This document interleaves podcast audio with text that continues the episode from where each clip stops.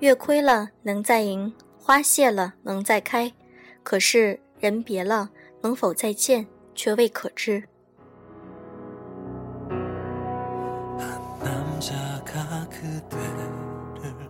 各位好，欢迎大家收听优质女子必修课，我是小飞鱼。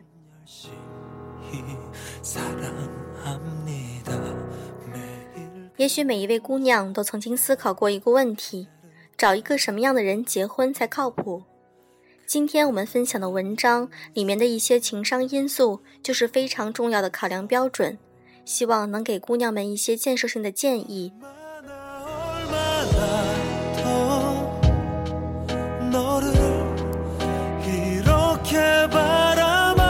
第一个因素，成长心态和固定心态两种类型的人。固定心态认为事物是一成不变的，任何事情合适就是合适，不合适就是不合适。他们相信，恋爱最重要的就是找到合适的人，工作最重要的就是找到那能够拿到好的 offer。所以，他们面临问题时更加倾向于通过寻找来解决，而不是通过努力来解决。而成长心态认为事物是可以改变的，任何事情合适不合适，更多的取决于个人努力。他们相信，恋爱最重要的是通过双方的努力让感情更好。工作最重要的，不论是拿到什么样的 offer，把工作做到极致。让自己更加适应。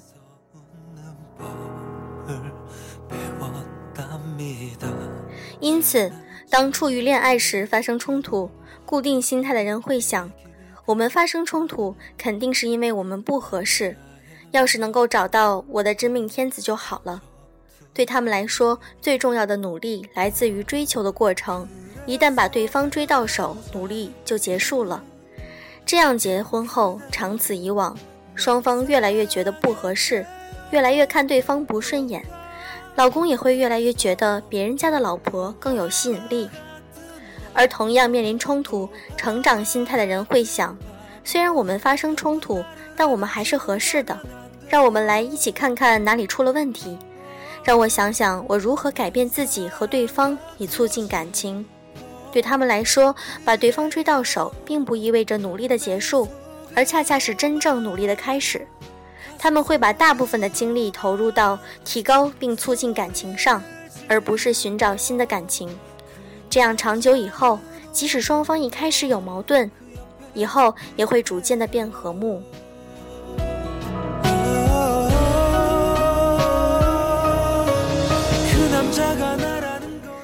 固定心态和成长心态两类人解释了这样一个现象：为什么统计发现？父母强制的婚姻离婚率更低，其实这不是因为强制婚姻导致离婚率低，而是因为被强制的离婚姻往往容易让他们对这个婚姻产生成长心态。他们知道自己没有什么选择，因此出了问题也不会去想对方是不是自己的真命天子，只会想办法去解决问题。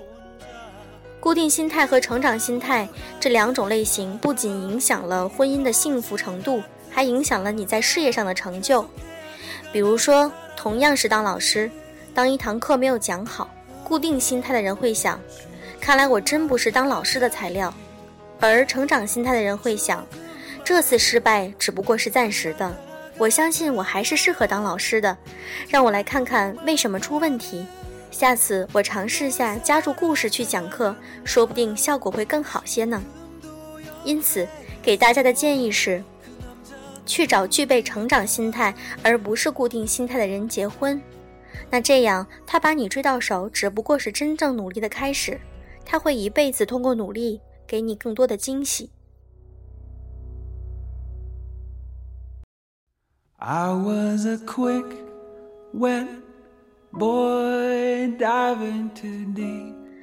第二个因素是积极建设性的回应。另一个非常重要的因素就是对方如何回应你的好消息，这对于任何的长期感情都影响巨大，不只是婚姻。他的回应方式可以分为积极的和消极的，或者是建设性和非建设性的两个方面。那么积极的回应就是指对你的消息进行反馈，而不是冷淡或者是漠不关心。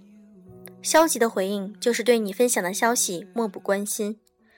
建设性回应就是正面且鼓励性的回应你的消息，让你更加自信；而非建设性的回应是负面且打击性的回应你的消息，让你更加气馁。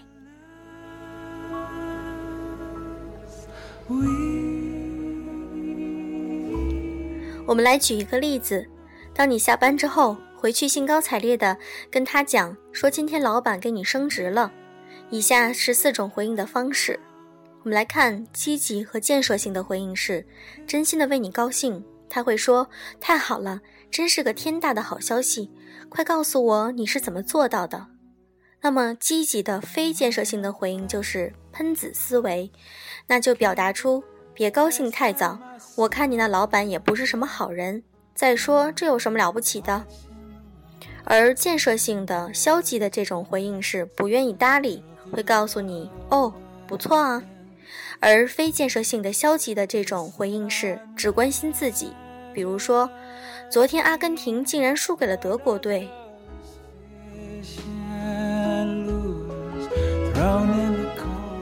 其实从这个理论也可以知道，为什么中国很多家庭子女关系非常紧张，因为具备喷子思维，也就是积极非建设性回应的父母太多了。你回去高兴高采烈地跟你的妈妈说：“我今天成功地争取到了校园十佳歌手比赛机会。”而他放下筷子却说：“说了你多少次，整天做这个也不怕耽误学习？我辛辛苦苦供你上学，就是让你去做这个的吗？”你要是想去也行，先给我考试成绩超过邻居的小丽再说。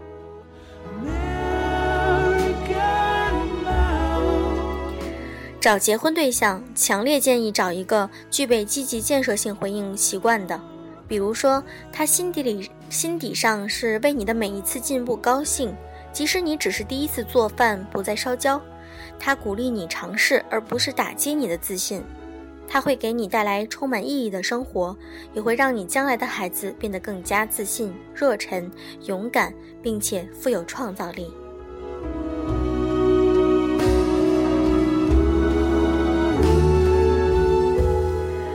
第三个因素是权威人格。权威人格的人具有强烈的等级观念，认为人是分三六九等的。他们一方面是向弱者夸耀自己的力量。呼三喝四，企图控制；另一方面，对强者卑躬屈膝，表示服从，丧失自尊。在我们国家，具有权威人格的人，或者具有明显权威倾向的人非常多。这个特点就是要提醒女生：如果遇到了这样的人作为你的老公，你可能会面临以下的生活。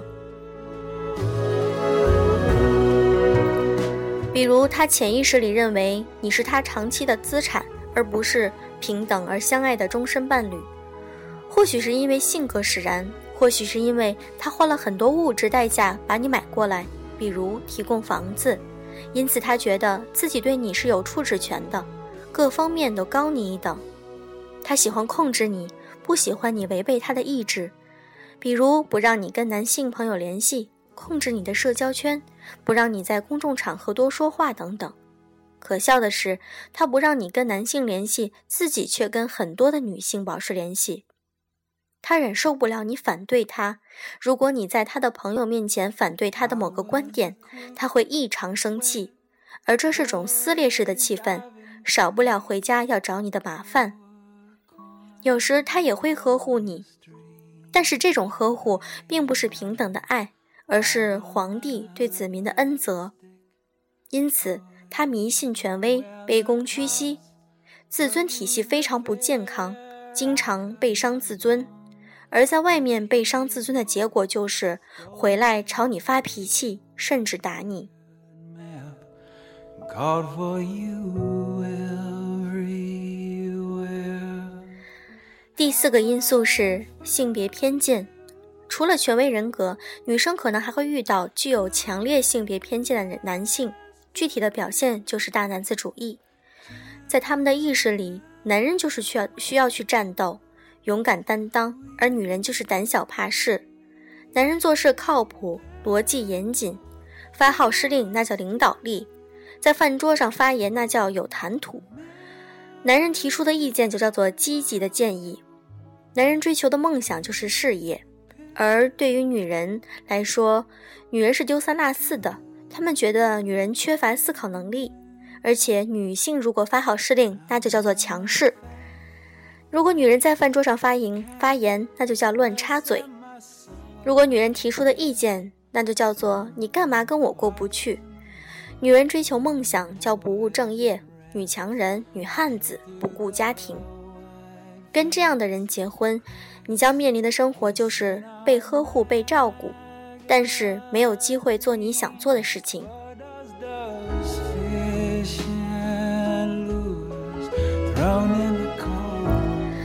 当然，这样的偏见不光男性有，其实女性承认对自己的偏见是社会想象的这种主因。当你为这样的偏见男人感到气愤的时候，其实你应该反思自己，你自己对女性的偏见大吗？比如说，当你听到你最好像女人一样奔跑的时候，你是跑得更快了还是更慢了？你作为你作为女性，还是对自己的性别有偏见的？当你听到像女人一样奔跑，你直觉上就是放慢了脚步，你潜意识里觉得女人就应该跑不快。同样，在职场中、生活上，你自己也可能被女性偏见给限制住了。为了更像一个别人口中的女人，你不敢发言，你敢不敢当面的反对任何人，不敢毛遂自荐当队长，甚至不敢做得太好，更不敢太强势。我想说，如果你是一个真正追求幸福和价值感的女性，你自信、热忱、积极。想要做自己真正热爱的事业，并追求生命的价值，就不要嫁给具有偏见、强烈这种性别偏见的男性。他们甚至会在你涨工资的时候嫉妒你，觉得老婆比自己赚钱多很丢脸。如果你认为自己最大的价值就是老公，自己就是老公的附属，自己的使命就是生儿育女，那我建议你找一个具有强烈性别偏见的老公。其实两种选择并没有对错，依自己的性格而定。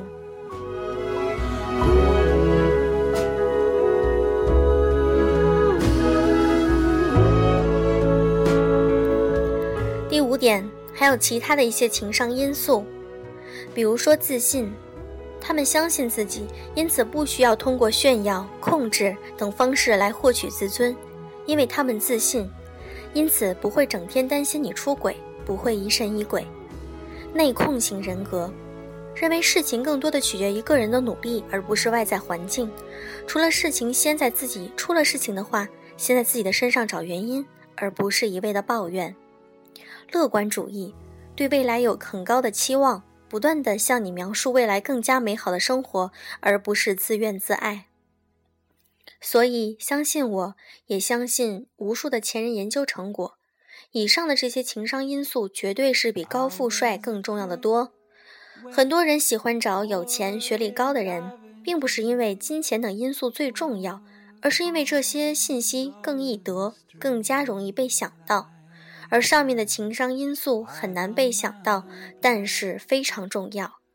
所以，希望听我此期节目的姑娘们，都能够好好的思考这些问题，拥有美好而幸福的婚姻。weird map called for you everywhere. Have I found you? Flightless bird, jealous. We